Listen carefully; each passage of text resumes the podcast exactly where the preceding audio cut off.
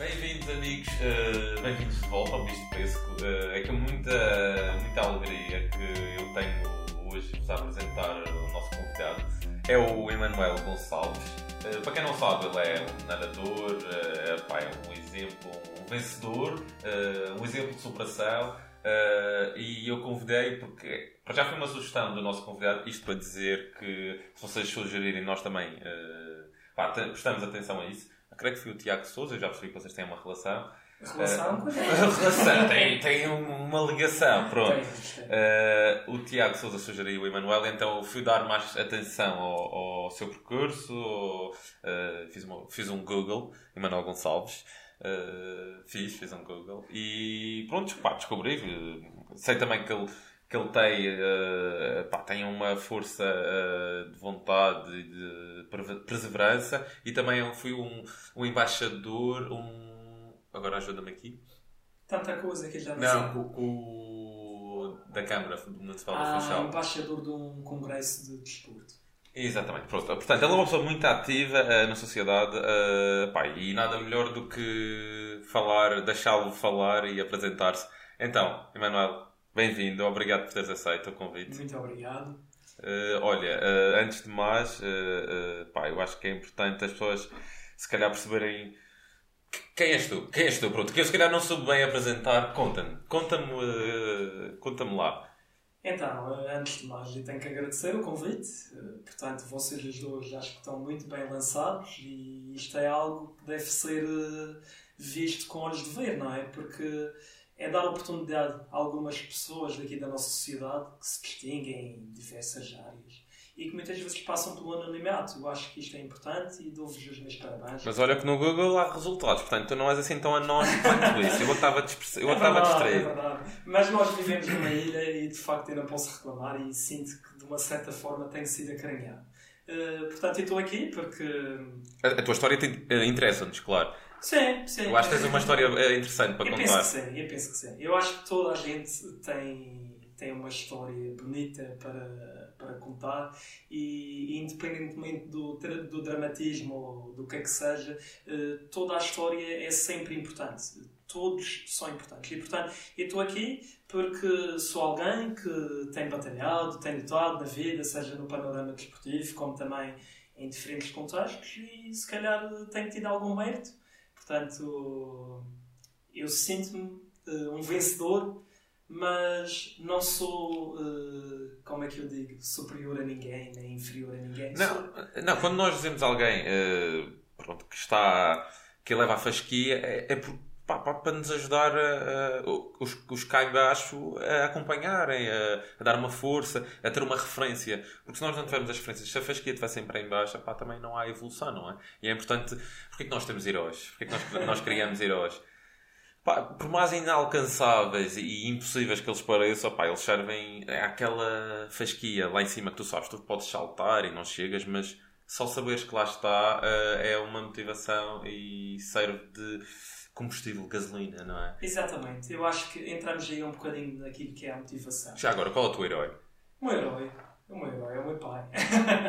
não, é assim, eu acho que tenho realmente algumas referências na minha vida. E a Madeira é uma ilha muito fértil, não só a cultivar batatas e couves, mas também verdadeiros heróis. Temos o nosso Cristiano Ronaldo, temos eu sei que o teu treinador também é um grande herói. Também é, também é. E a verdade é que não só é um herói, como também é um pai para mim, porque realmente ele ensinou-me não só então, a treinar. Então espera, então vamos começar aí. Como é, como é que. Onde é que entra a natação na tua vida? Portanto, a natação, eu tinha que meter água, água de alguma maneira. E realmente, realmente a água é um elemento muito importante. Ela está presente no nosso organismo e, e foi um organismo que me pegou uma grande partida aos 5 anos de idade e tive uma doença muito rara que se chama Guillain-Barré. Guillain não é dos chocolates espera, no Natal. Espera, eu vou tentar escrever isso. Podes repetir? É Guillain-Barré. Guillain, tipo... Guillain, traço Barré. Barré. Exatamente. É uma doença que... É uma doença considerada rara, é autoimune e, portanto, ela afeta o sistema nervoso e o sistema muscular e deixou-me completamente tetraplégico. Eu não conseguia fazer Com nada. Com 5 anos? Com 5 anos de idade. Oh my god. E não, não, havia, não havia sinal nenhum? Não havia nada. Não havia... A única coisa que aconteceu foi... Eu era muito ativo e era muito brincalhão. Como não havia telemóveis, não havia nada Mas disso, no- não se no- via. nota-se, nota-se. Isso, isso não se perdeu.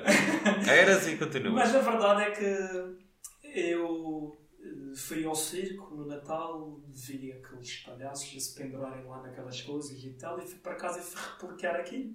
E que, e entretanto, eu comecei a ter alguma perda de mobilidade dos membros inferiores, e é assim que se caracteriza esta doença. Começamos a perder a força dos pés, Mas pernas, isso foi algo induzido, não era, não é, é- não foi uma coisa endógena, foi, foi Até hoje nunca soube só deixado. A verdade é esta. E entretanto a minha mãe pensava que eu estava a brincar, porque eu comecei a cair. E a minha mãe pensava, levanta-te, tu estás a brincar comigo. Mãe, não consigo. E depois entretanto eu comecei a gatinhar, até que fiquei completamente parado. E fui ao médico e fui logo internado. E então com 5 anos de idade e sozinho para o hospital, aquilo foi um bocado... Hoje em dia eu penso, ainda bem que tinha essa idade, porque realmente naquela altura os primeiros dias doem um bocadinho, mas eh, nós temos que louvar o papel daquelas pessoas que são os verdadeiros profissionais de saúde, porque eles realmente têm uma maneira tão cativante de falar connosco, de des- desdramatizar a situação. E aquilo para mim era um procedimento, se calhar, completamente normal. Ainda me recordo, primeiro dia que entrei no- nas urgências e subi logo para o sexto andar, ou o quinto andar, que era o andar das crianças. E, e uma, uma doutora disse-me: Tu vais desenhar aquilo que tu queres comer quando saíres daqui. E eu não conseguia desenhar porque não tinha força nas mãos. E disse: Ela, olha, desenho umas batatas fritas e umas salsichas. realmente era aquilo que. Uma, coisa- e eu lembro-me disto, tenho realmente uma memória muito assertiva em relação a essa, essa fase. E foi curioso. E tive três meses de internado. E não havia eh, uma terapia, não havia nada. E aquilo foi diagnosticado de uma forma um bocado Mas dura. já- já, já havia informação. Na altura foi automaticamente este, este o síndrome ou na altura não se sabia ainda o que era? Não sabia. Eu, eu tive umas boas semanas até ser diagnosticado. Foram esses três meses para te, para te Não, não, diagnosticar? não. Foi muito menos do que isso. Mas deve ter sido para aí umas duas, três semanas. E Isto, isto há quantos anos aqui existe? Já agora para criarmos também alguma Uhum. consciência e informação. Há quantos anos aqui isto existe? Eh, Há quantas pessoas no mundo? Estima-se que uma a cada 100 mil pessoas possa vir a ter o Guillain-Barré.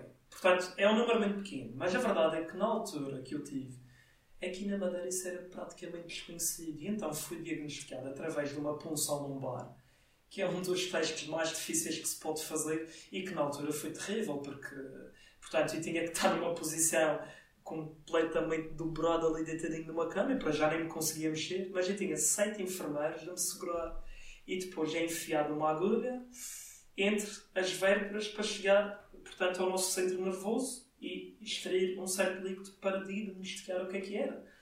E eh, ainda me lembro e sinto hoje em dia o frio da agulha eh, a fazer. E fiz isso duas vezes. As duas vezes me gênio. de dor e de. Também eras uma E criança. de impotência também. Mas, na verdade, isso não foi algo que me marcasse pela negativa, porque foi o que teve que ser. E as Nunca- coisas nunca- não têm de nunca- ser boas ou más. Nunca olhaste, por exemplo, quando voltas a um hospital, nunca olhas para isso com, com, com mal, eh, com, com trauma, com, com desgosto? Voltas? Muito pelo contrário. Eu tenho muito orgulho naquilo que é o trabalho feito aqui nos nossos hospitais. E podem dizer que existam coisas que correm mal e que. ah, pá, eu sinceramente sinto, quando nós verdadeiramente precisamos, eles estão lá para nós. E aquilo foi o que teve que ser. Se fosse hoje, eu não sei como é que iria reagir. Nós vamos crescendo, vamos habituando a certas coisas que na altura. E passados três meses saíste lá eh, com mobilidade, sem mobilidade? Não. Eu comecei a praticar fisioterapia porque era a única coisa comprovada que fosse, a partir do momento que fui diagnosticado, Uhum. portanto, era a única coisa comprovada que poderia ter um benefício mais rápido e mais eficaz para mim. E então, eh, eu tinha uma terapeuta que era doida, era a terapeuta Paula, ainda me lembro dela como se fosse hoje. Eh, Curiosamente, agora está no Porto Santo. Ela era forte, levantava-me, jogava-me pelo ar, fazia de meio diabo. E é curioso que eu comecei a recuperar lentamente a mobilidade das mãos e dos braços. E então andava tipo macaco. E depois foi progressivo. Comecei a gatinhar, comecei a seguir a andar dos joelhos, depois comecei em pé a dar agarradinha às paredes e um dia, oh, Larguei, estou a andar. Ou seja, tu fizeste isso duas vezes, aprendeste a andar duas vezes. Aprendi a andar duas vezes. Em 5 anos. É verdade, Poxa. é verdade. E então foi curioso que eu comecei fisioterapia. Portanto, quando eu vim para casa, quando me disseram que eu ia para casa, eu não queria vir para casa. E o hospital já era a minha casa. e é curioso que eu, quando fui internado, foi na altura do Natal. E eu lembro-me de ver, e fui, eh, fui portanto, internado no dia 27, ou foi 27 de dezembro de 1995. E, portanto, eu vi o fim do ano lá no hospital. E aquilo para mim foi bonito, as luzes e a coisa. E Tem uma vista privilegiada. Tem, tem. Não só estando órfão, não é? Não, mas é curioso, ainda não ouvi o Savoy. Ah, sim. Eh, é curioso que eu desenvolvi, eh, até estavas-me a falar de traumas e isso tudo, eu não, desenvolvi nenhum trauma, eu até desenvolvi um gosto ainda mais especial pelo Natal. Porque foi uma coisa que eu não consegui passar em família. E eu tenho uma família muito numerosa, muito grande e maioritariamente gente de campo, gente boa. É assim. Eh, Já agora, de, que de conselho? Campanar. Só podia ser. Campanar. Boa poncha, eh, boa praia, calhada lá. É verdade, é verdade. É só coisas boas. Mas é curioso que a minha família, e adoro a minha família, mas eu tenho algumas pessoas Podes já mandar beijinhos, se quiseres. Beijinhos para Venezuela. Penso que eles vão ver. Vão, vão ver e vão ouvir e que ouçam que isto é importante. Portanto, é curioso que eu tinha algumas pessoas já de uma certa idade, quando me vinham ver, a primeira coisa que diziam, oh, coitadinho, não sei, eu detestava aquilo. E é impressionante, com, com aquela idade. Aquilo para mim não me encaixava, aquilo para mim era. Peço desculpa o termo, papiça. Mas é verdade, é verdade. E eu detestava isso. Pá, não ligava, entrava sem sair a 200. Então havia lá um quarto, que era o quarto da brincadeira. Isto é importante dizer. E quando eu estava no quarto da brincadeira, tinha brinquedos, tinha, tinha os meus amigos, cada um com uma coisa diferente, mas ali toda a gente é igual. Ninguém me poderia tirar de lá. E então, quando vinha essa, esse pessoal chato e não sei o quê, eu queria ir para o quarto da brincadeira, não queria receber ninguém. Nem... Mas tu tens aí uma grande capacidade de adaptação. Ou seja, como tu disseste, ao fim de 3 meses já vias aquilo como a tua casa. E, e nem as adversidades pá, fazem-te. Eu acho que ao fim da primeira semana já me senti em casa. Mas Agora, sabes, eu acho que isso, isso é uma coisa muito tua e isso é muito, é muito valioso. Eh, por mais que a gente queira também transmitir, isso às vezes não se transmite. Porque, por- eu, por exemplo, eu acho que olho para a tragédia às vezes com mais, ah, com mais pesar, eh, depois vou remoendo. eh, e, e isso tu tens é, é excelente e é de admirar. É bom, é bom as pessoas ouvirem contagiar, mas isso é, isso é teu, isso é inato. Isso é uma coisa tua. eu agradeço, mas tenho que frisar um aspecto muito importante. Portanto, eu, eu acho que numa idade mais jovem é muito simples nós conseguirmos assimilar e gerir esses processos emocionais, porque isso é um- acaba por ser um processo emocional. E quando nos tornamos mais adultos, nós eh, criamos expectativas, criamos eh, rótulos, por assim dizer, e, e portanto é mais difícil de gerir toda essa carga emocional. Achas que teria sido diferente agora com esta idade? Provavelmente sim. Eh, Eu, hoje em dia, agradeço isso me ter acontecido. Porque, de certa damos- forma, isso moldou-me. Moldou o meu caráter e o meu espírito e a minha vontade. É verdade. E já vou chegar lá. Eu não quero adiantar muito, porque eu não sou um grande marcador como o Cristiano Ronaldo. mas, mas há uma coisa muito importante. É que, vê-se isso, nós vivemos numa sociedade que nos temos altamente estressantes. E por acaso interessa-me muito este, esta área da gestão emocional e tenho feito algumas. algumas e tenho investido um bocado do meu conhecimento depois de licenciar. Eu acho que tu podes ser um. Não sei como se diz, coach ou lá o que é, porque acho que de facto tu, tu emanas essa energia. Mal entraste aqui no prédio, eu senti isso eh, e tiveste- tiveste a generosidade. Já agora faço aqui a- a- o parênteses de nos oferecer, trazer um brinde, uma Ah. caixa de bombons, muito generoso. E, e isso, de facto, eh, eu acho que tu podes realmente transmitir isso às pessoas. Podes, se calhar, tentar a forma de como canalizar isto para os outros, como dar de beber aquilo que eu tenho a mais, porque de facto nota-se, tens uma alegria incrível. Agradeço, agradeço e realmente eu acho que nós devemos mais agradecer do que reclamar. Aliás, para reclamar tem- temos que agradecer alguma coisa, não é? E, e muitas vezes, eh, naquele, naquele contexto que eu estava a dizer, eh, é por acaso muito fácil cairmos na tentação de julgar, de lamentação. entrar no contexto depreciativo de uma, de uma situação. Por exemplo, nós agora estamos na era Covid, é tudo muito difícil, tudo muito incerto, e é verdade. Mas é uma coisa que nem eu nem tu conseguimos controlar. É, é, é impossível. Agora, eu se calhar poderei controlar a minha forma de reagir a esta situação. E então, uh, portanto, essa situação que eu vivi aos meus 5 anos de idade, eu mesmo sem querer, mais tarde, e havemos que chegar lá no seguimento desta conversa, e vim a descobrir que isso se calhar foi a maior lição que eu aprendi na minha vida. Portanto, foi o primeiro passo, para assim dizer. Muito bem. Uh, mas uma coisa que eu noto é que quando nós somos uh, crianças contentamos com pouco, ao passo que nós, nós com, com, quando somos adultos e quanto mais vivemos, damos muitas coisas por garantidas. Uh, e também já estamos acostumados, já temos costumes, já temos vícios, hábitos, e se calhar por aí que a, a, a perda seria algo maior e mais traumatizante. Mas pronto, adiante. Deixa-me Ana... só dizer uma coisa. Acrescentar. Desculpa de interromper. Siga, siga. Tu tocaste no que eu queria só concluir esta parte. Há uma frase curiosa, não é minha, mas eu gosto muito de citar. É de um guru espiritual? Nem faço ideia quem é. é aquele autor provérbio chinês, estás a perceber? Uh, devemos manter e enriquecer e até alimentar aquela criança interior que todos nós temos e muitas vezes esquecemos. E por acaso, o meu treinador é um herói. E é verdade, eu tive alguns treinadores na minha vida e gosto de todos. Mas isto tudo que eu, eu, eu disse um em particular, é para se estamos a falar do mundo. É o Almano. É o Almano. é o meu querido Almano. Ele, ele, é uma personalidade fantástica e até era uma pessoa boa de vir aqui. Tu nunca mais desenvencilhavas com ele. Sim, mas, é um mas, é um desafio. Mas, mas eu digo-te uma coisa. Ele ensinou-me realmente, numa fase... Uh, quando eu estava a terminar o meu percurso de alto rendimento, por assim dizer, ensinou-me cá coisas muito mais importantes do que ganhar medalhas e bater recordes. E isto realmente é importante.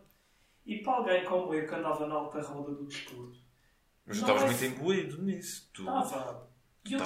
e atenção, a performance, o desporto de alto rendimento é uma droga. É boa e não é. Há sempre um reverso da moeda. Ou da medalha, por assim dizer. Portanto, tu acabas por construir uma carreira e quanto mais duradoura, mais evidente poderá ser esse impacto. Uh, se de uma certa forma, e isto é transversal, também é para, para o trabalho, para tudo, até para uma relação, tu tens que perceber que aquilo não é um fim em si mesmo, tu tens que perceber que aquilo é um processo, dentro de um grande processo que é a vida a vida não é só estar debaixo da luz dos holofotes, porque um dia ela desliga-se e acaba e há outras coisas. o atleta uh, acaba por se reformar, mais tarde ou mais cedo, pendurar as botas. Exatamente, exatamente. E, e temos de estar preparados mentalmente e, e, fazer, ter já um plano adjacente uh, ou, em paralelo, em segundo plano a correr para e quando acabar? É um quando o meu corpo não responder? É um grande desafio. E nem todos os atletas estão preparados para isso. Nós temos simples e grandes exemplos nisso. Michael Phelps, melhor nadador da história. É um dos teus heróis. Um dos meus heróis. Ele hoje em dia está a vencer a vida, mas ele passou por alguns dos dias mais leves. Teve muitos problemas de saúde mental. Ele e a generalidade dos grandes nadadores top, mas top, Ian Thorpe, essa malta toda, realmente. Ele se calhar foi o primeiro que se abriu, então. Ele foi o primeiro que se abriu, eventualmente, porque ele teve uma grande equipa por trás dele que soube pegar no momento mais difícil dele. E que por acaso foi, foi mesmo o acaso. Peço desculpa, já ia fazendo aqui a barulhada. Não, uh, mas, mas isto para dizer, nada acontece por acaso. E realmente existem momentos que têm tudo para nos deitar abaixo. Mas às vezes é essa oportunidade que pode ser realmente uh, a luz para darmos um salto à frente e para fazermos alguma coisa diferente do que aquilo que fazíamos antes. E lá está, tentar ser útil para os outros também. Isso é, isso é muito importante. Porque se eu não puder te ajudar, pelo menos posso tentar não te desajudar, não é? Eu acho que isso é importante. É um bom ponto de vista uh, e também mostra um grande altruísmo também da tua parte. Mas, Emanuel, ainda não tocamos, tocamos aqui superficialmente e já quase no fim da natação, mas pá, importa também saber aqui. Vamos, portanto, a natação foi também um escape para ti na altura um escape ou uma terapia, foi mais terapia, porque é, é, um, tem pouco impacto para desenvolveres, para trabalhar os membros. Exatamente. Portanto, a natação é basicamente, além da fisioterapia, é também um leito de fisioterapia eh, e é dos mais recomendados a nível da comunidade médica para, para este tipo de situações e tantas outras. E, portanto, Ou seja, tu, tu já sabias nadar? Não, então foste. Mas logo, logo de seguida foste obrigado a aprender. que eu até gosto de afirmar. E tinha pavor à água. e tinha um pavor imenso à água. E na, na altura que eu comecei a nadar, portanto, hum, a água era, era gelada, a piscina industrial, uh, neste caso a Francisco Franco, tinha uma piscina para aí com 20 metros, nem era 25 metros. Sei, era um poço, eu cheguei a ter, a ter aulas nesse Uh, poço. opá, eu desatenava à boa maneira madeirense. Eu não gostava nada de nadar. Eu detestava, eu não conseguia meter a cabeça dentro da água. Eu tinha pavor àquilo, não gostava. E depois eu era extremamente magro. E naquela água eu sentia-me mal, cheio de frio e isso tudo. Mas realmente foi uma questão de tempo. E também a natação tem uma particularidade muito importante. A vertente terapêutica não é só para a parte física, mas é essencial eh, reconhecer que o desporto é um meio social. Embora a natação seja uma modalidade individualista, por assim dizer, em que cada um tem a sua pista para competir, naquele contexto de treino, nós temos certos momentos que mandamos um piteado para cada um, etc. E das primeiras coisas que eu fui alcunhado quando cheguei à natação foi de sargento. Foi. Porque quando eu recuperei do vírus, eu fiquei com sequelas. E, portanto, essas sequelas eh, não me impediram de ter uma vida 100% equilibrada e 100% para a frente. Eu simplesmente não tenho força nos meus membros inferiores, nos pés, para cima, para baixo, faço tudo. Jogo a bola, corro, salto e, portanto, tenho um andar como um sargento. E um colega meu que eu não conhecia de lado nenhum, a primeira vez que me veio, ah, sargento. E ficou. E o meu, o meu primeiro e-mail era sargento 1238.com Era daquele marchar, daquela brincadeira. Ou seja, ass- assumias uh, e sem, sem problema nenhum, sem problema complexos, nenhum. Desde o primeiro dia, o meu nickname até no Mirk, que existia antes, sequer de haver messengers ou, ou o que fosse, era o sargento. E, e havia pessoal que nem sabia o meu nome, era o sargento. Mas sabe, isso, isso é bastante saudável. As, as pessoas quando criam complexos e que acham, "Ei, estão a ridicularizar, as pessoas quando veem desse ângulo demonstram um pouco mais de si, que é um ângulo mais negativo. Porque às vezes é, é- é- quanto mais tu contrariares, pior será. É, é quase como vai com a Nadar maré. contra a corrente. Exato, não, Exato. vai com a maré, corre bem. Aí corres E a lindamente. verdade é que eu ganhei realmente a partir daí. E atenção, eu. Porque se calhar os teus pais, eh, os teus pais tinham, e eu acredito nisto muito, que os teus pais tinham se calhar receio quando viram o- a tua recuperação, se calhar pensaram, "Ei, quando eu for para a escola, se calhar vai ser, vai ser posto de parte, vai ser visto de forma diferente. E, e- mas tu abraçaste isso como. Mas ainda bem que tocaste nisso, porque o meu percurso estudantil não foi proporcional àquilo que foi o meu desempenho e o meu desenvolvimento a nível desportivo. Não foi, de maneira alguma. Uh, no tu foste já agora, foste pela, via de ensino no- normal, sempre. tudo normal, embora tivesse um ensino especial devido uh, à situação. E atenção, que a doença que eu tive havia uma forte possibilidade de afetar, e afetou a área, a área neurológica. Portanto, eu, além de- dos pés, eu estou sempre a tremer, mas eu não estou nervoso. Isto é uma reação dos nervos que ficaram afetados, eh, portanto, desta situação. Hum, entretanto, eu, através do ensino especial, eu tinha horários super carregados. Portanto, tinha o horário comum da, da escola, depois tinha o ensino especial e os apoios, e ainda tinha as aulas de natação, que inicialmente era duas vezes por semana, depois começou a três, e depois de repente era todos os dias, manhã e tarde. O que é que acontecia? Eu realmente hum, sentia-me, para já eu não é que eu fosse mal, mau aluno, não faltava, não, não, não tinha nada a ver com isso.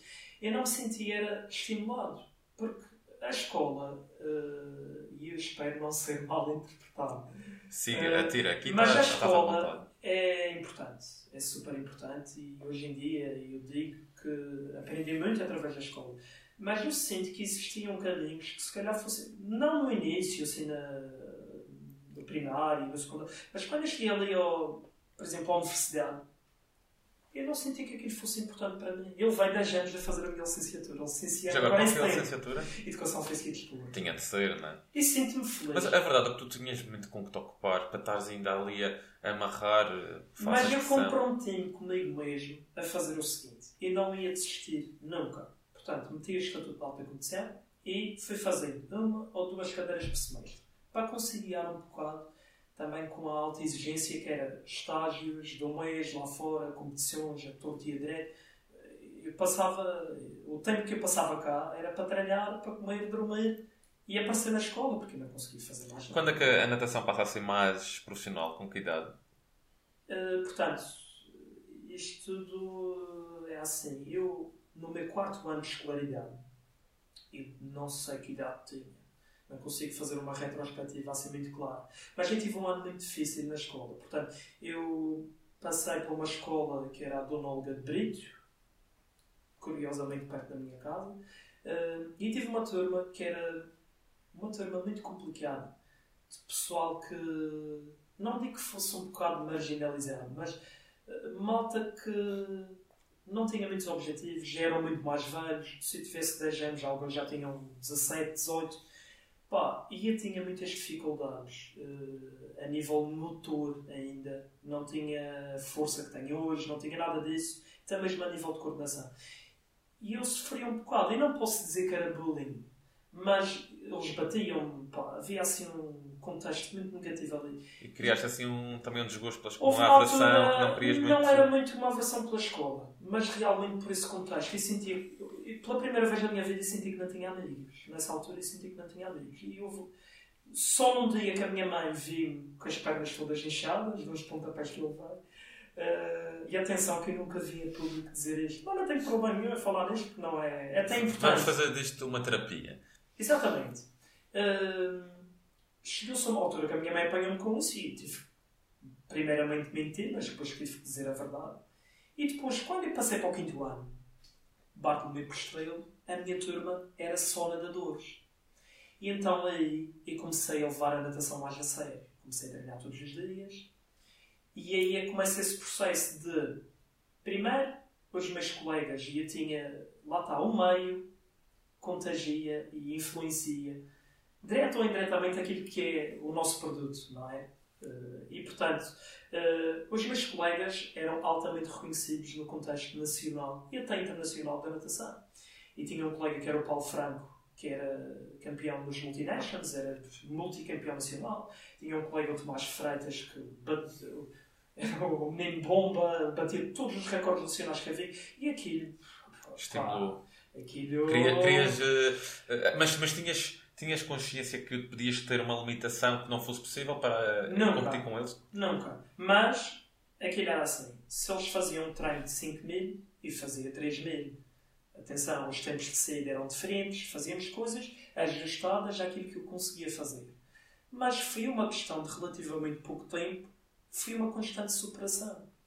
E é curioso que ao aprender e a ter essa disciplina, essa rotina e o treino leva-nos a praticar. O treino é uma sequência de repetições que te leva a ser melhor do que aquilo que foste ontem. Exatamente. Seja no contexto físico, emocional, etc. Seja até no estudo, na, na, matemática, por exemplo, outras Tudo. Coisas. Embora eu fosse um zero à esquerda da matemática. Não, não, não, vamos, não vamos falar nessa mas, mas é curioso, a partir daí eu comecei a acompanhá-los quase até o dia que foi uh, uh, proposto conhecer a natação adaptada.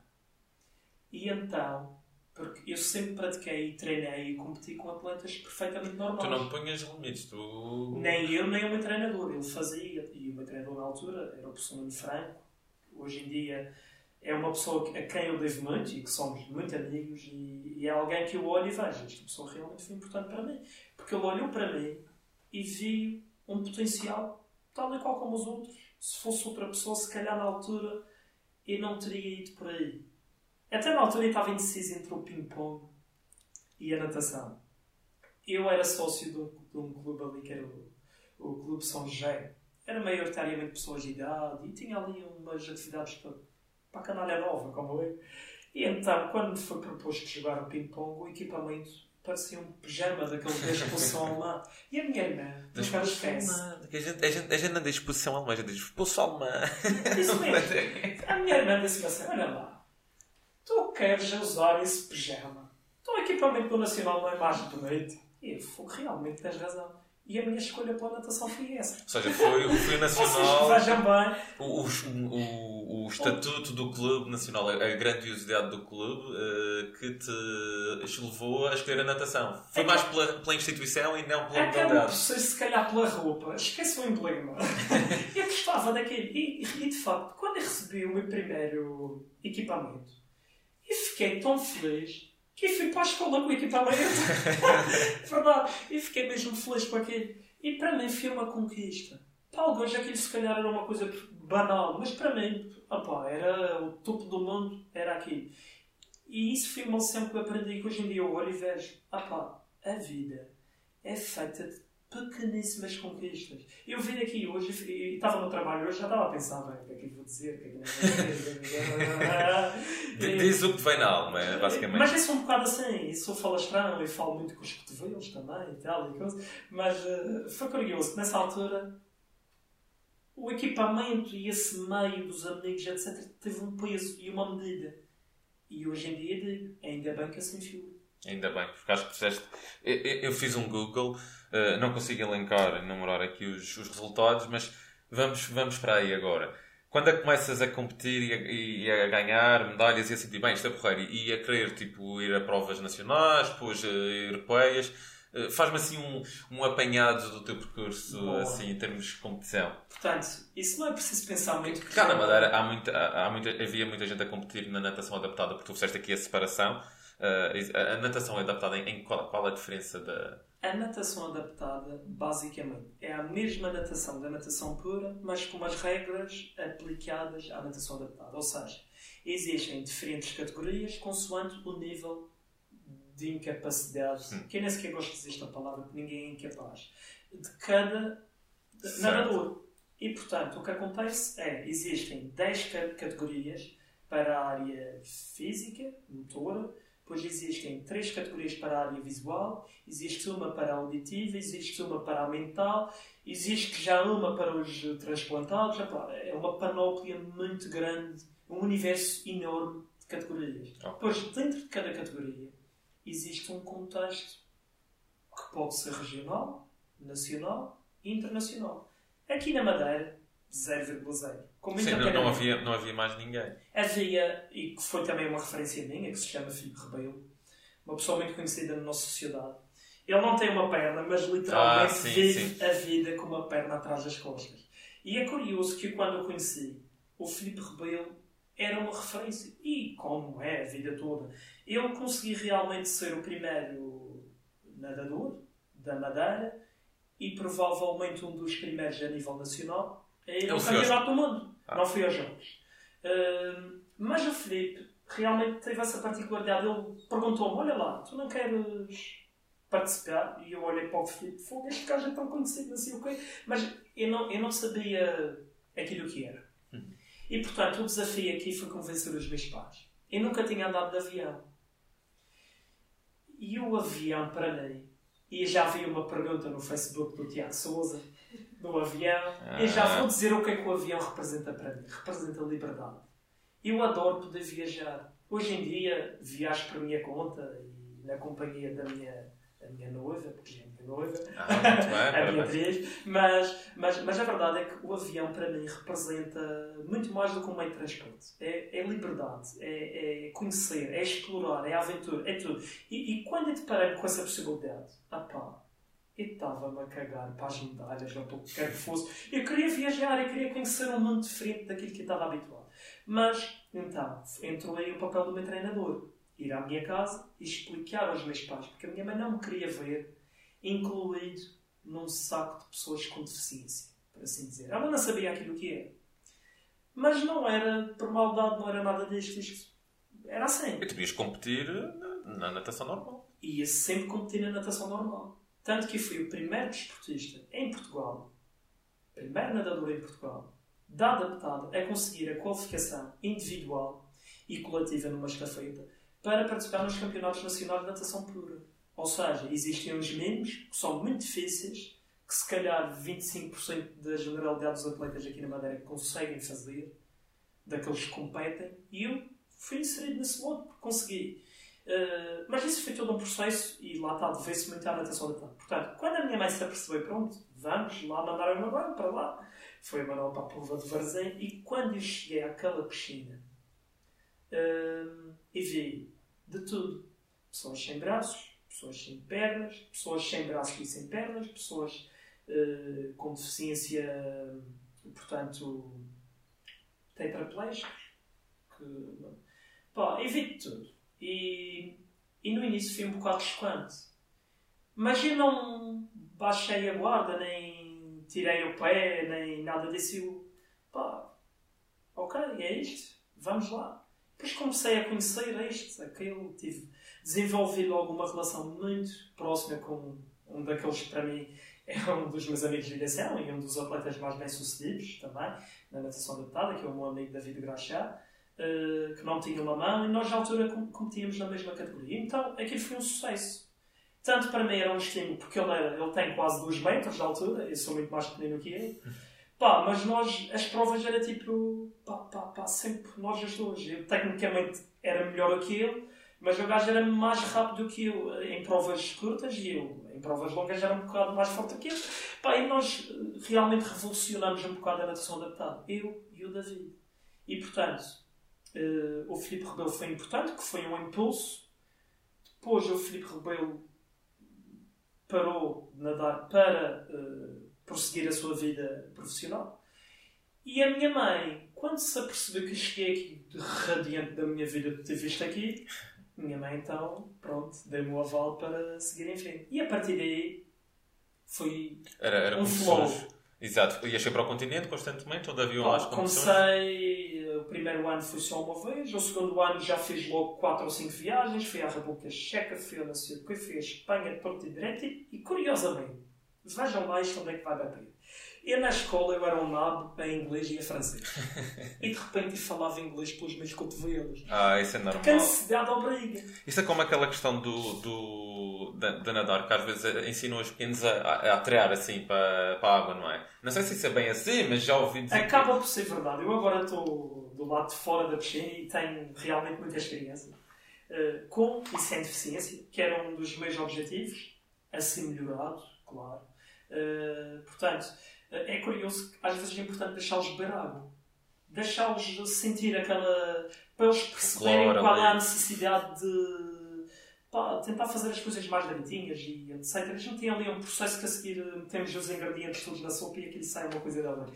Mas, mas é curioso. Eh, portanto, a natação depois aquilo começou. Eu era muito introvertido, comecei a ser mais extrovertido, comecei a abrir-me mais. Comecei... E nós tínhamos ali um grupo que, e, e, muita atenção àquilo que eu vou dizer. Isto é para sublinhar. Uh, não vou falar mais alto, senão os vizinhos ainda me batem. Não, não está bem esse lado. Há pessoas sem braços, há pessoas sem pernas, há pessoas uh, sem a cabeça, estou brincando. sem joelhos, né? Isso lá estão os nossos políticos. estou a brincar. Mas, mas todos partilham uma coisa muito interessante. Todos partilham um sonho. Todos têm um sonho, seja lá onde for. E isso realmente foi uma coisa que eu sei de aprender. Poxa, este que tinha tudo. Há um caso muito evidente lá na natação adaptada, que é um rapaz que o, o, apelido dele é o tronco. Ele só tem um tronco, ele só tem um pezinho aqui, encostado à anca, aqui não tem nada, aqui tem uma mãozinha muito pequenina, aqui não tem nada, Poxa. ele nada com o tronco. E é o melhor do mundo na categoria dele. Ele é mexicano. Quando ele nasceu, os pais dele, a primeira coisa que fizeram foi abandoná-lo numa linha de comboio para ele morrer. E hoje em dia, ele não fala ele não. Não é que ele não consiga falar. Ele, é uma pessoa traumatizada. E é absolutamente normal.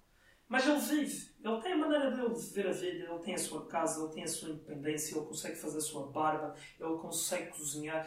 Epá, não me perguntes como, mas ele consegue. E portanto, isto é importante. Trazer para a vida e para a nossa sociedade e perceber. Ele consegue. Porquê que eu não consigo? E porquê que eu estou-me a queixar disto e disto não, daqui? É, é verdade. E atenção, eh, isto eu realmente sinto e reconheço que até sou uma pessoa bastante positivista. Mas isto não invalida que eu também não tenha dias menos bons e tenho e reconheço. E esses dias servem para que possamos também reflexionar e perceber aquilo que podemos melhorar e fazer de forma diferente. E estas pessoas são exemplos, para mim são exemplos e devem ser tidos como tal. São, são inspiradores e, e se calhar também ensinaram-te um pouco a dar, uh, ter maior, mais gratidão para, para com a vida, Exatamente. para com o mundo. E há uma coisa que eu tenho que dizer. Eu estou-te sempre a interromper. Sei, sei. Mas há uma coisa que eu tenho que dizer que é, é, e é muito importante. Eu era demasiado resmungão. Porquê? Eu era muito perfeccionista no treino. Eu queria sempre ser melhor. E o ser melhor implicava treinar com um padrão de qualidade sempre superior àquilo que fazia. E isso é impossível. Porquê? Porque o treino tem uma carga, tem uma quantidade, tem uma especificidade, tem tudo. Coisas que não vale a pena sequer falar aqui. E, portanto, é natural que nós tenhamos períodos de maior carga durante vários meses para ter dois picos de forma num ano.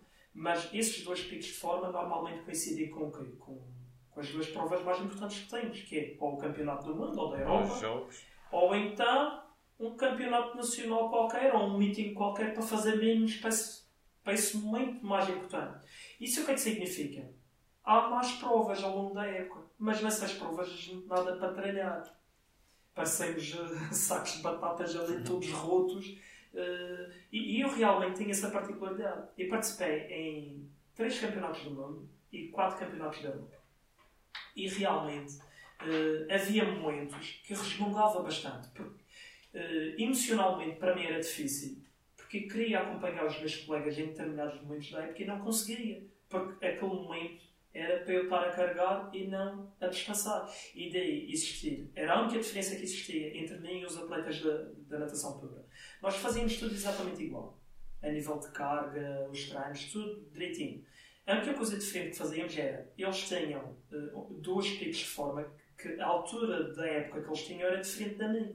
Portanto, quando eles estavam a descansar e estavam bem, eu estava em carga e estava cansado. E isso para mim era frustrante. Eu detestava, ou oh, resmungava por tudo e por nada. E, e portanto, hum, nós vamos chegar lá, mais à frente. Foi um grande investimento pessoal e um caminho hum, muito importante que eu tive que trilhar para esculpir um bocado esse pedaço do diamante da personalidade. Hum, e adquirir outras competências com isso. Que, lá está, bater recordes e ganhar medalhas, quando nós somos minimamente bons a fazer aquilo que fazemos, é uma coisa perfeitamente normal. Eu já, eu já percebi que tu não gostas de, de, de elevar eh, essa parte de resultados, e de, porque o desporto para ti é mais do que um simples número ou o que quer que seja. Mas só para termos uma ideia, tu, tu enumeraste as participações, Quais foram assim os teus melhores resultados em nível europeu, em mundial, até mesmo nacional, recordes que tu tenhas? Só por curiosidade. Ok. É assim, eu ao longo do tempo fui desenvolvendo um pequeno currículo Isso é, mostra-nos o teu palmarés. Uma tentativa de angariar algum patrocínio, ok? Foi infrutífero por assim dizer. Vivemos numa região muito pequena e. É difícil mesmo até é difícil. Até as, as, pessoas, eu não sei se.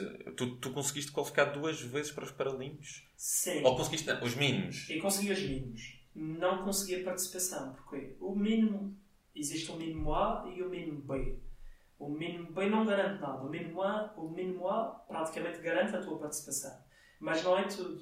E eu fiz o mínimo A em mais do que uma prova. Eh, portanto, uh, nos Paralímpicos, ao contrário do, Infelizmente nunca participaste. Infelizmente não, mas estive lá. Tu foste. Vou explicar como. Portanto, uh, e fui 88 vezes campeão nacional. E fui 90 e tal vezes recordista nacional, recordes que ainda tenho. 4 vezes recordista da Europa, duas vezes recordista do mundo. Fui o primeiro desportista, cada região, a bater um recorde do mundo. E, e, portanto, nos vários campeonatos do mundo que eu participei e da Europa, e fui medalhado em três: dois campeonatos do mundo e um campeonato da Europa. Isto, isto não é para, para aumentar a tua biografia, eu pensei que não é. Mas acho não. que é importante para as pessoas, para quem não te conhece, para ver a dimensão, é para Exatamente. quantificar. Era por isso que tu, tu, tu dissesses. O quantificar é importante também, embora não seja tudo. Mas há uma coisa aqui importante, que é, eu realmente quando foram as primeiras, as primeiras são sempre as mais especiais. A partir daí, aquilo é um, é um material que se arruma numa gaveta e que está ali. Tu tens, tu tens essas Nós, medalhas todas? Tenho, hoje em dia estão guardadas, exibicionadas. As mais importantes As outras ainda não tive a oportunidade de organizar e estão a ganhar pau. Mas tens todas? Tenho todas. Algumas, mais tarde, eh, fui dando a algumas pessoas que gosto muito e que não me fazia sentido. Por exemplo, alguns miúdos que estavam a começar a natação, algumas pessoas que tinham algumas carências familiares, etc. E eu sentia-me bem em dar aquilo. E antes e não era assim. Atenção, não era nada assim. Gostava de guardar aquilo Mas depois lá fui desmamando esse vício material, não é? Mas, mas tudo isso foi importante. E realmente, eh, só para te dizer, eu acho que ganhei mais na natação, aquilo que eu acho que lucrei mais na natação foi realmente as experiências que eu vivi. Portanto, as viagens, os amigos que eu conquistei, só para teres uma ideia. A, a partir de uma determinada altura, e não descortinando aquilo que eram os meus objetivos, e quando eu tinha os meus objetivos era para cumprir, e sempre foram cumpridos. Mas aquilo que era. A primeira coisa que eu metia na mala era a roupa da última noite. Primeira vez que saí à noite, aqui na Madeira, a minha mãe não me deixava. Mas lá nós tínhamos a última noite. Manhoso. E nunca tinha tido uma namorada, vê lá. Só para teres uma ideia. eh, eu até dizia que gostava de vir a ser padre. E lá tive a, minha primeira namorada, e depois tive outra e depois ganhei as dois e hoje em dia tenho mais dois. mas, mas para dizer, a natação realmente foi muito mais do que um desporto, foi mais do que, do que todos esses tipos. E hoje em dia vejo as coisas assim. Porque, lá está, os Jogos Paralímpicos foram super importantes para isso. Portanto, eu fiz a Minoa em mais do que uma prova.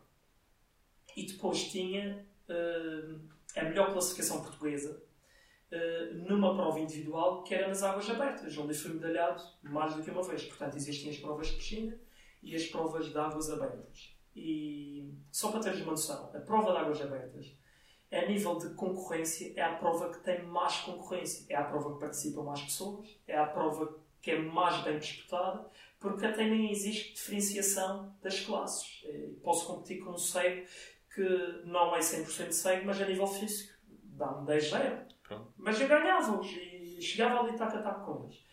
E, e, portanto, essa prova foi excluída dos Jogos Paralímpicos. Portanto, a minha melhor classificação não contava para o apuramento dos Jogos. Então, o que é que acontece aqui? Eu só dependia das minhas outras provas, que embora tivesse o mínimo A, o meu ranking mundial era um oitavo, nono lugar, em comparação com outros colegas da minha, do meu país, mas de outras categorias.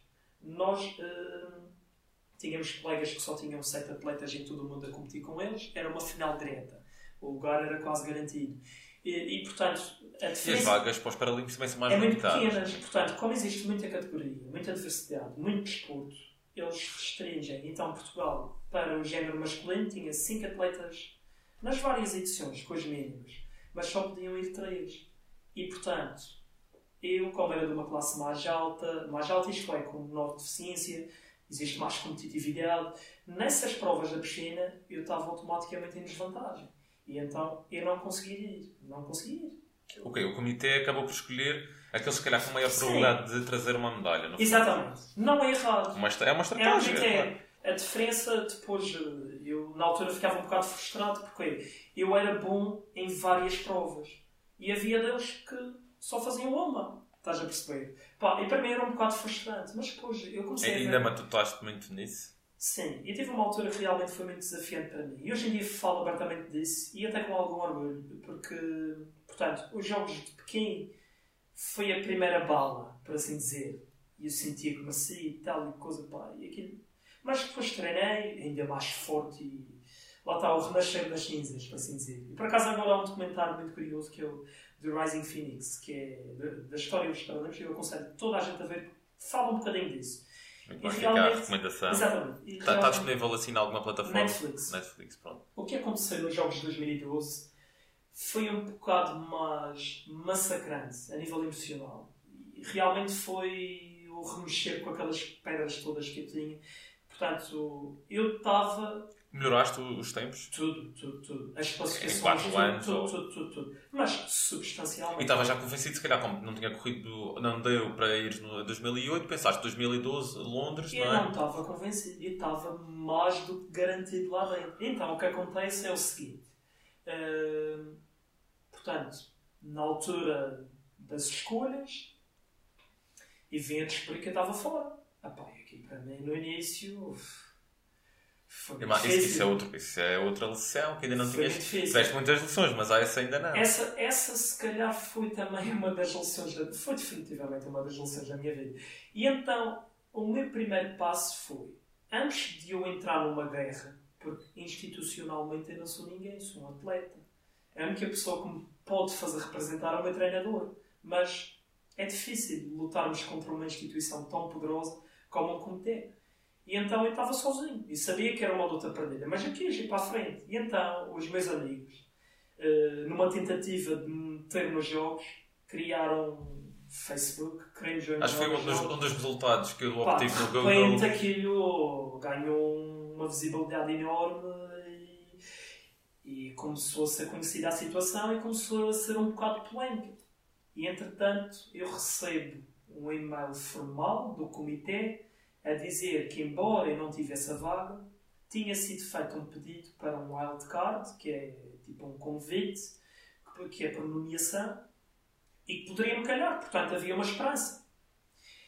E então eu O treinei não desfaz eh, a injustiça. a é? facadinha. É, exato, exato. Uh, mas é curioso, eu continuei a treinar até esse momento final. E nesse, esse momento final foi. ah, pá, foi um no estômago. Portanto, eu estava na piscina da Levada, uh, que na altura o governo regional, na crise de 2012, uh, cortou o aquecimento a gás da piscina da Penteado e então fomos canalizados para a piscina da Levada e eu estava a participar num campeonato regional, com os atletas perfeitamente normais, e eu recebo uma notificação com o leque dos 20 atletas eh, de toda a parte do mundo que foram escolhidos para essas vagas e eu vi que o meu nome não estava. Epá, comecei a chorar, fiquei irritado, não queria nadar, comecei a entrar ali numa. Ah pá, numa espiral de revolta, acima de tudo revolta. Se tivesse uma pedra na mão e algumas pessoas já à minha frente, Saiam da frente. saiam da frente. Sai da frente, ganhamos. Isso. Eh, Por assim dizer. E, e então, aí, eh, a primeira coisa que eu fiz, e hoje em dia digo, a melhor coisa que fiz na minha vida foi, eu procurei um psicólogo desportivo. Eu disse a mim mesmo, não, eu quero já fazer isto. Eu não fazia ideia o que era o tipo de trabalho que a gente ia fazer. Eu não fazia ideia sequer... Esse foi. Que Peço é- desculpa interromper. Foi, mais, foi um momento mais difícil para ti do que a ultrapassar aqui o Gillian. Muito mais. Emocionalmente, não tem sequer comparação. Foi uma dor muito forte, porque aquilo era o amor da minha vida. A natação era o amor da minha vida. A minha vida era a natação. A escola, e aliás, na altura até já estava a frequentar a universidade, eh, portanto eu tinha a Bolsa Paralímpica, eh, tínhamos estágios, tínhamos tanta coisa, tinha uma bolsa mensal, não era muito grande, não se vivia com ela, mas como eu vivia com os meus pais, dava-me uma certa ajuda para a preparação e isso tudo. Epá, e perder aquilo tudo para mim foi. E então, eh, mais tarde, eu vim a perceber que afinal esse pedido que era para ter sido feito não foi feito. E portanto, o meu nome era impossível de Era ter. impossível, então. E. Opa, e- isto a depois- gerar uma revolta. Eu acho que vai gerar uma revolta Não, geral não, não, nos não. espectadores Isto foi uma coisa nosso, falada e eu não tenho qualquer. auditório. Portanto, o que aconteceu depois foi eh, esse grupo de amigos que se uniu para tentar me levar lá, definitivamente convencei-me e levou-me lá. O que é que aconteceu? Pagaram a minha viagem, a minha estadia, e eu estava no Porto Santo e ligaram Manuel, vai fazer a mala que amanhã vais para Londres. e não vou para Londres. Estou no Porto Santo, estou com os meus amigos, estou a beber depois. Não saber de Londres. Podem fazer o que quiserem, pá, não vou para Londres. Não, Manuel, é aquilo que nós podemos fazer por ti e nós queremos muito que tu vás a Londres. Epá, e não vou, e não vou, e não vou, e não vou, e, ah, e vou. Três vezes não é um 100. E olha, E- viajei outra vez. ou ainda- Mas, ah, pronto. Também já devia estar. E na altura, eu tinha uma namoradinha eh, lá, e então fui a Londres. Eh, fui a Londres eh, e, e é muito curioso. Eu cheguei ao aeroporto e aquilo era publicidade dos jogos por todo o lado e coisa pá. A primeira coisa, eu comecei a chorar. Comecei a chorar. Não era de tristeza, não era de frustração, era. Epá, foi um alívio. Não te sei explicar. Mas eu também já tinha começado a fazer esse trabalho mental para o que encontrar. Depois fui ver a prova dos meus colegas e eu fiquei tão orgulhoso, principalmente com a prova do meu colega David, porque ele era de outra, categoria. Eu fiquei tão orgulhoso com ele, choramos, rimos, fomos tomar uma cerveja. Pá, depois estive na aldeia olímpica, ou seja, eu vivi aquilo tudo como se eu tivesse estado lá. Portanto, eu para mim, eu estive lá. E é verdade, eu tive. Os meus colegas de todas as seleções que sabiam toda a situação vieram-me trazer. Eu vim carregadinho para a Madeira. Com t-shirts e pins de todas as seleções, tudo e mais alguma coisa. Incrível. Mas houve uma coisa que aconteceu lá que eu tenho que enaltecer, que é... E lá está. eh, havia pessoas... eh, altas entidades das federações e isso que naqueles momentos do auge da nossa carreira batem-nos palmas e são capazes de aparecer para a fotografia e tudo. E naquele momento que me viram ali, nem foram capazes de me vir cumprimentar. Mas foi importante para eu perceber o que é que a casa gastava, estás a perceber? Pá, e então... Isso, é, isso é, é bastante revoltante. Foi, ou seja, a para imagem. Mas, mas só, uma, só aqui uma parte Sim, para sim. perceberem. O Comitê Paralímpico e Olímpico são o mesmo ou são completamente à parte? Ok. são completamente diferentes. Embora, hoje em dia, embora sejam diferentes, já existe um trabalho muito importante naquela que é a equidade entre os dois desportos. Ou seja, um atleta olímpico eh, tem cerca de 30, 40, 60 mil por ano para a sua preparação. E depois recebe uma bolsa que varia entre cada estatuto. Nós tínhamos uma bolsa de 8 mil que tinha de ser bem dividida para Sim, é tudo. É, Ah, uma aquilo, escala, é uma tudo. escala Portanto, menor. Era diferente. Hoje em dia já, já Não, mas o importante é eh, saber separar se é tudo o mesmo, se é, se é separado. Portanto, se as pessoas quiserem se revoltarem em casa, se querem chicalhar, é só o comitê paralímpico. Não. O outro o outro está tá ok. Não, acaba por não. E, e atenção, isto hoje em dia tenho uma relação super boa com toda a malta e, até, e, e porque, na verdade ninguém teve culpa. Isto, Ninguém teve culpa há, um, disso. não é? há, há um desleixo, há um certo desleixo. Mas, e acho Já agora, que- mas pronto, agora também acho que eles não vão ver isto. Achas que há lobby, lobby ou seja, influência nessa decisão? Eu não posso dizer que haja e que não haja. Eu na altura senti que, eu, que houvesse. Eu senti que houvesse, Então, não na decisão dos atletas que iam, porque isso era clarinho. Agora sim, naquela situação de fazer um simples pedido para um wildcard, que é esse convite, e o caso do Emanuel Pombo agora, do ciclista, que está a ser muito mediático, que é um dos melhores, indiscutivelmente. Downhill, não é? Exatamente. Pá, é um caso evidente. A Federação, ele estava num país onde vai participar da sua prova, pago por ele, e a Federação não fez o pedido de inscrição. Pá, isto, isto é ridículo. Eh, e, portanto, o que se passou foi mais ou menos dentro deste parâmetro. Ehm, depois Tem alguma coisa a ver com, tem alguma coisa a ver com sermos madeirenses? Será que o, que o comitê não.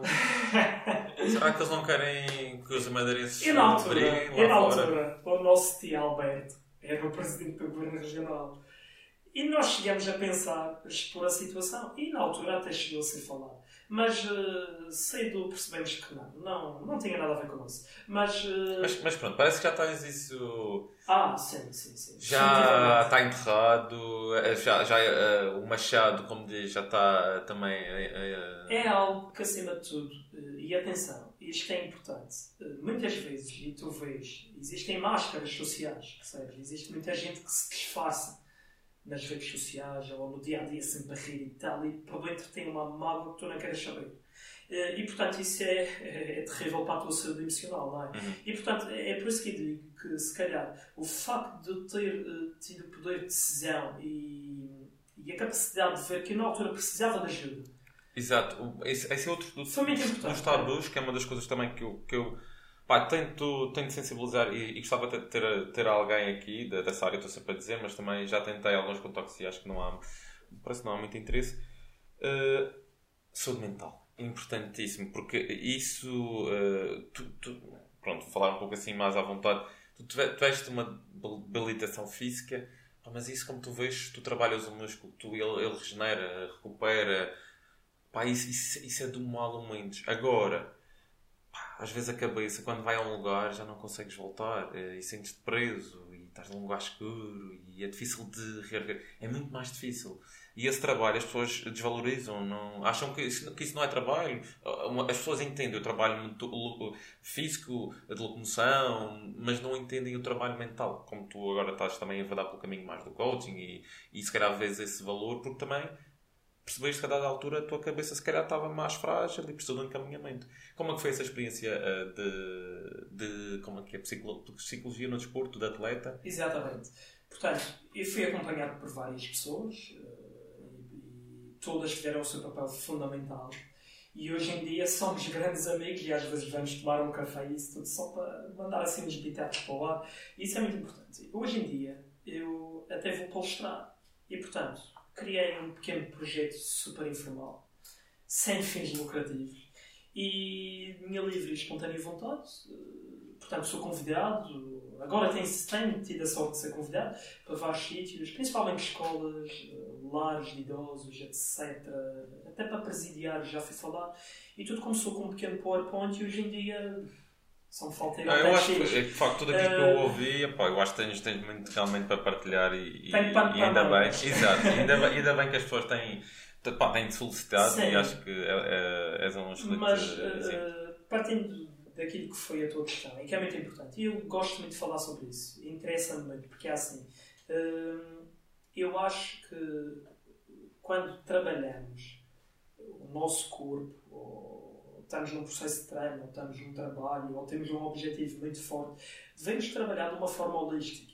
Ou seja, o músculo não se trabalha só um braço, temos que trabalhar o outro braço também, porque senão uh, as coisas não vão ser uh, iguais. E, portanto, uh, a nossa cabeça, a nossa motivação intrínseca, que é aquela mais importante, que provém daquilo que, que tu acreditas, que são as tuas crenças, que são uh, as tuas convicções, isso tudo, tem que ser muito bem trabalhado. Há pessoas que nascem com isso e que têm realmente uma ambição exímia para conquistar, e, mas há outras que se calhar têm que passar por vários desafios e que nada acontece por acaso para poder pronto, fortalecer esse aspecto e isso tudo. E realmente, embora tenha passado pelo Guilherme Barré, o Guilherme Barré uh, só começou a ser uma lição a esse nível mais profundo quando eu passei por esta situação de ter esta queda tão grande. E não digo que tivesse estado num, estado depressivo, por exemplo, por exemplo. Eu senti-me numa não grande há, não há, não há, não há, uh, digamos, nada de de é de dar normal, porque acho que as pessoas têm fases. E até tens chemical imbalances, que é uh, insuficiências, desequilíbrios químicos Exatamente, exatamente. Portanto, tu às vezes não tens culpa. Exatamente. É aquilo que eu queria chegar uh, era o seguinte. Eu realmente, na altura, eu estava ansioso porque tinha, guardava dentro de mim algo que eu não sabia como exteriorizar. E a minha forma de exteriorizar era lançar-me à água, cerrar os dentes e dar uma melhor, mas naquele momento, mas vou dar o meu melhor para que isso daqui a 4 anos vai acontecer igual. Portanto, a minha motivação começou-se a divergir um bocadinho daquilo que eu estava habituado. E, portanto, quando tu não estás habituado a um contexto, a um meio, tudo muda. Começas-te a sentir ansioso, começas-te a sentir. Uh, uh, portanto, numa coisa que não é tua. E, portanto, é muito difícil de gerir isso. E aí, lá está os amigos, o treinador, os meus pais. E eu abri-me com toda a gente. Uh, e na altura, nunca ninguém foi capaz de me dizer assim: Ah, se eu nasci o que, não sei o que mais. Não. Uma das coisas que até hoje em dia nunca me vou esquecer foi eu com o meu primeiro psicólogo. E que para mim é também um pai disse-me: É verdade. Pá, tudo o que é, tudo que é não é bom nem é mau. É. Tem que ser. E isto é verdade. Seja uma coisa boa, seja uma coisa má, tudo é passageiro. Aqui agora, daqui a um segundo já não é. E portanto, tu tens que perceber que o mais importante na tua vida é aquilo que tu estás a fazer agora. Não é aquilo que te aconteceu ontem, não é aquilo que te pode acontecer daqui a 4 anos. Pá, saber para onde ir é importante, mas não é guardando pedras do passado nem coisas. Pá, eu comecei a desbloquear-me. Eu comecei a perceber que aquilo se calhar foi importante para mim. Mas foi um processo, então só não foi da de Claro, claro. Não, as pessoas, as pessoas gostam de. Pá, eu também tenho as minhas. Uh, pá, os meus fantasmas, também tenho às vezes os meus Toda processos. E, e de facto é uma luta às vezes, também tenho os meus problemas de ansiedade e é um processo que uh, há, há, evoluções, há, há regressões, mas uh, eu também às vezes se calhar não, não me empenho não, não faço um compromisso 100% com isso, porque quando digo, ah, já estou bem, ah, está bem. Portanto, as pessoas às vezes não têm noção que isto é uma caminhada. E, foi, e quanto tempo é que tiveste já agora, assim, acompanhado com o psicólogo? Eu tive cerca de uns dois anos. Lá está. Lá, Lá está. está. Eu ia todas as semanas porque já nem era por ter necessidade, era porque gostava daquele momento e aquele momento, para mim, era tão importante como ir treinar. E atenção, porque ocorreu aqui uma coisa muito importante, que é... e comecei a perder. Uh, como é que eu te digo? Não é a habilidade, nem é aquela, aquela fome de vencer, de, coisas. Comecei a perder um bocadinho isso, mas comecei a ganhar outras coisas. Eu comecei a olhar um bocado mais para a universidade. E comecei a olhar um bocado para sair à noite com os meus amigos, ou ter uh, outras coisas que me pudessem fazer ver o que é viver, estás a perceber? E portanto isso foi muito importante. Uh, estou a repetir o importante e lá está. Mas uh, para te dizer que uma das frases que eu realmente aprendi e que vai no segmento do Guilherme Barra isso tudo, foi uma psicóloga, a primeira coisa que me perguntou foi tu já viste o que tu fizeste até agora? Eu não conseguia ver. Eu só queria era ter a oportunidade de me vingar daquele, daquela injustiça que me aconteceu. Eu não conseguia, eu não conseguia sequer pensar, nem me lembrar que eu era vice-campeão do mundo. Mas ele, espera, tu sabes o que é vice-campeão do mundo? E eu. Pronto, era uma coisa qualquer. E depois eu comecei a perceber. E, tu, e ele, sabes o que é o Guilherme Barré? Sabes isso que tu veste? Sabes quantas pessoas querem fazer uma coisa e não conseguem? E eu, fogo, realmente, pá. E aquilo começou-se a fazer uma luz na minha cabeça. E portanto, em relativamente pouco tempo, e já tinha algumas ferramentas para lidar comigo, estás a perceber? Mas eu quis prolongar esse processo e tive muita sorte as pessoas que me acompanharam foram mesmo muito boas. Uh, e, portanto, nunca houve um julgamento e acho que não deve haver.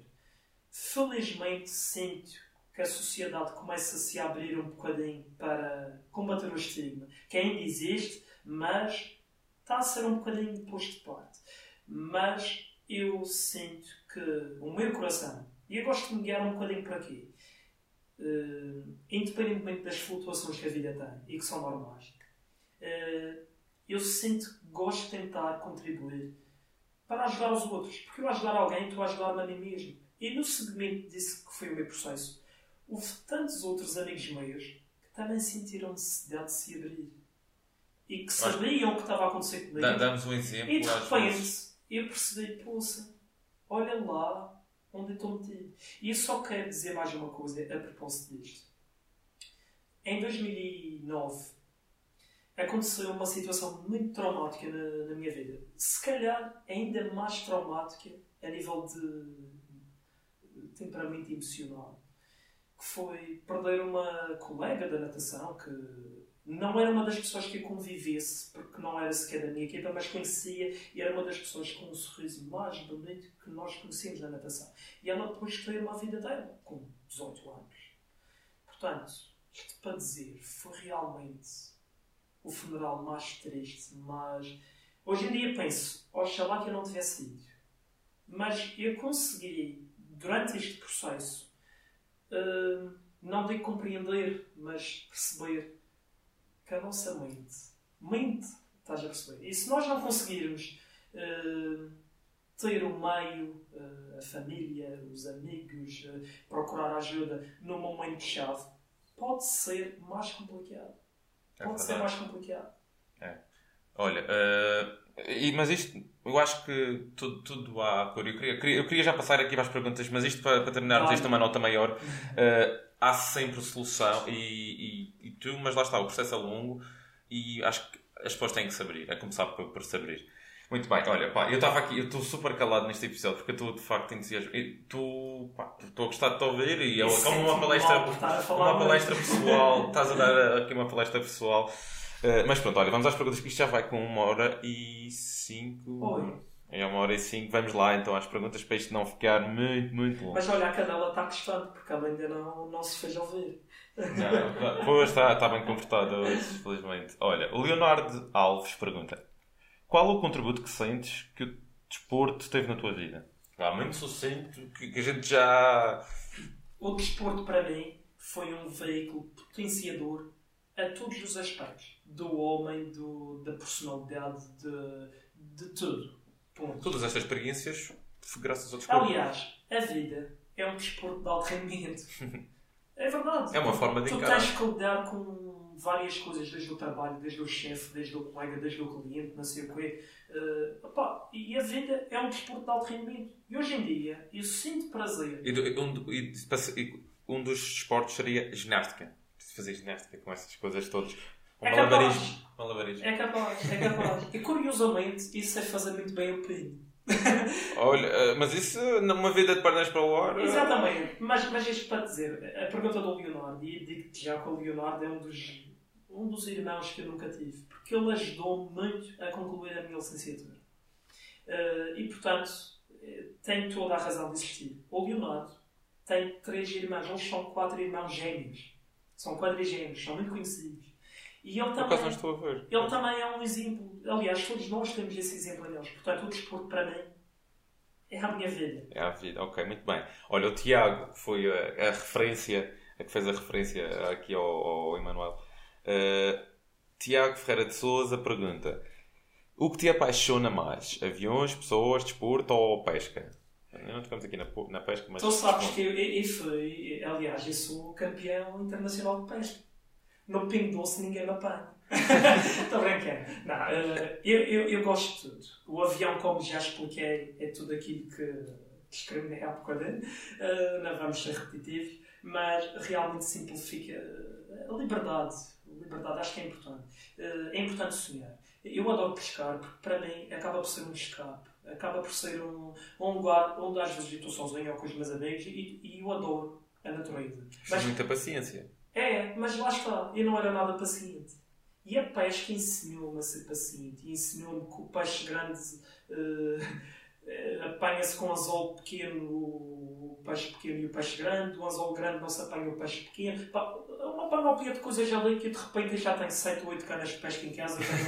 Minha namorada vai comprar sapatos e eu compro canas de pesca. Justo, justo. Mas é, o Tiago, para mim também é um exemplo. E é uma daquelas pessoas que começou na competição por causa, um bocado por minha causa. Eh, eu treino um tempo e disse: Olha, tu tens que vir para o Nacional, tens que vir nadar connosco. E ele foi nadar connosco. E a minha última viagem para um estágio em Serra Nevada, que é um estágio em altitude, ficamos três semanas isolados do mundo, em altitude, ausência de oxigênio, para potenciar alguns fatores do rendimento. O Tiago foi comigo numa fase muito complicada. Foi quando eu troquei de equipa para o Naval e depois para o meu fim de carreira, eh, que acabou por ter alguma glória, não é?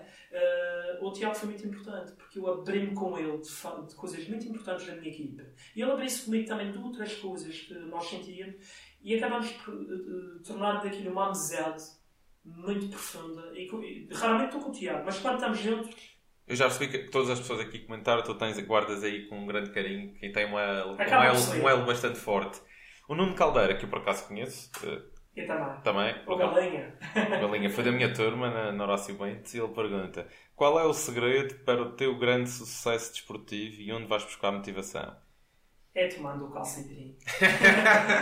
Está certo, Estou brincando. Pá, tu vais com as respostas preparadas. Não, não, não. Eu, eu, por acaso, conheço muito bem o Galinha, é uma pessoa que eu também estimo muito. Já não o vejo há muito tempo. Mas eu acho que o sucesso é ter objetivos diários, é agradecer todos os dias. E que já vai no segmento da pergunta que vem a seguir, que isso é quem é também. eh, que é o meu querido Vacil. Eh, portanto, ele é nosso segurança na Decathlon. E é uma pessoa espetacular. Mas eu acho que é importante agradecermos todas as pequenas coisas que nos acontecem. Uh, nem sempre é fácil. Às vezes eu chego mais cansado a casa e quero me deitar e acabou. Mas é importante. Se assim for, tu tens uh, sucesso. Mais importante do que sucesso, tu, tu tens bem-estar e tens paz interior, que é ainda mais importante. Sem dúvida, sem dúvida. Acho que isso é das coisas que às vezes não. Estamos às vezes tão obcecados com coisas materiais e esquecemos disso. Exatamente. Isso é muito importante. Bem, eh, eu acho que tu, tu- não, pelo menos eh, quem escreveu aqui as perguntas trocou a ordem, é a Beatriz, que é a, Ah, pois é, a minha querida é a tua Beatriz. companheira. Ela pergunta, Beatriz Diniz, qual consideras ser o teu melhor momento na carreira desportiva e na vida, e, a- e na vida até agora? É a sério, na carreira desportiva, eu considero que as minhas medalhas no Mundial e no Europeu e o meu primeiro recorde do mundo realmente foram muito boas. Só para teres uma noção, eh, eu era recebido cá na Madeira, não fazia ideia, os meus pais iam buscar e de repente vinha 50 macacos da minha equipa com cartazes e o cara me jogavam pelo ar. As minhas medalhas hoje em dia estão todas manchadas. Uma delas foi levar um banho de prata daí por, por causa do champanhe que aquilo levava da malta e depois epá, e realmente isso foi uh, não te consigo descrever em palavras aquilo que se sente na emoção.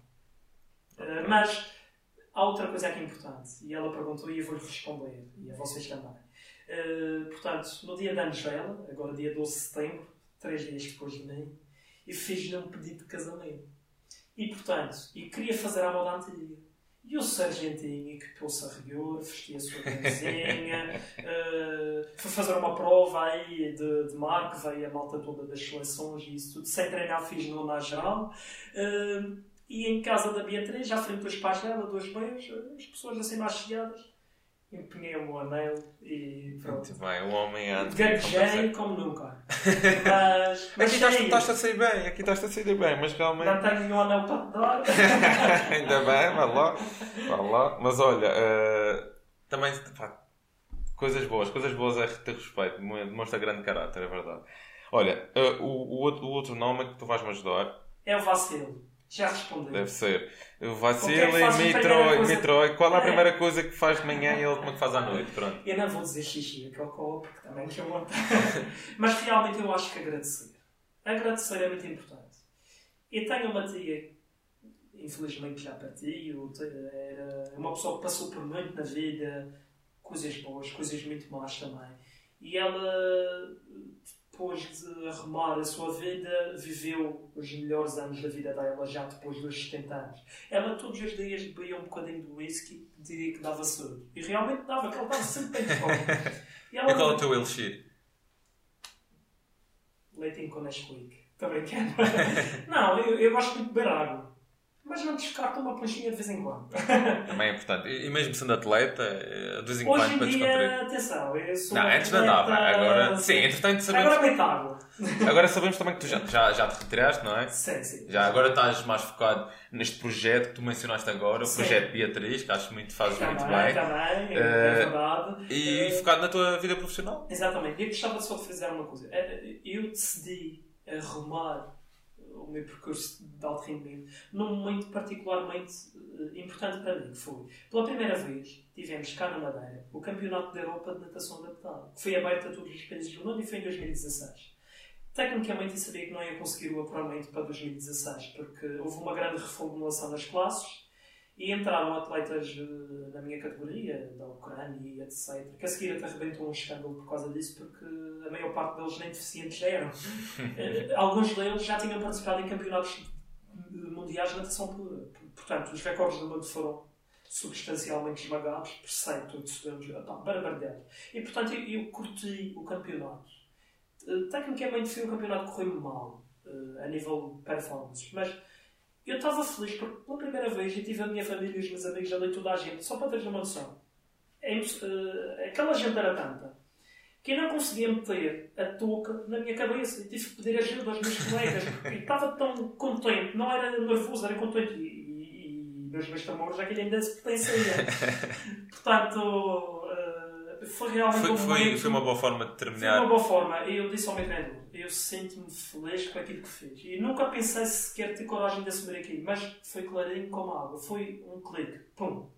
E é melhor assim, às vezes, em vez de adiar esquece, e adiar e adiar até se arrastar. Exatamente. Olha, uh, isto já vai longo. Já uh, nós tentamos, tentamos não, não tornar isto muito maçador para as pessoas, portanto vamos cortar por aqui. Olha, gostei muito. Eu uh, também, eu também. Eu penso que a Sara também partilha do mesmo. A mesma opinião. Adorei e arrepiei-me várias vezes. Pronto, pronto, ok. Olha, tchim-tchim. Tchim-tchim, água, olha, é o que nós temos. Mas lá com muito bom, olha. Uh, não sei se queres deixar alguma coisa, alguma mensagem lá para casa, para, para o nosso auditório. Primeiro de tudo, parabéns a vocês. Acho que. Obrigado. Nós, nós não fazemos nada, não, nós não fazemos nada de especial. Tem muito, muitos panos para mangas, por assim dizer. Uh, Sim, não nada especial para fazer. de vos desejar felicidades a todos os níveis e para as pessoas que nos estão a ver e que espero que nos vejam e partilhem, não é? Uh, espero que sabem, que saibam, já estava a falar aqui um bocadinho à Cátia Aveiro. Uh, espero que saibam que é importante sermos honestos uh, connosco e sentir quando precisamos de ajuda, quando precisamos de um bocadinho de motivação. Uh, inspiração vem dos outros, motivação vem de nós e, portanto, nem todos os dias têm que ser dias de glória, mas devemos trabalhar afincadamente para isso. Portanto, obrigado. Uh, Excelente. Não tenho mais nada a dizer. Ok, já ótimo. tudo. Está ótimo. Olha, eh, muito gosto. Muito obrigado. E pessoal, aí em casa, eh, pá, espero que tenham gostado tanto quanto nós e para continuar a acompanhar-nos, já sabem a lenga, a do estudo. Eh, e até uma próxima. Vá,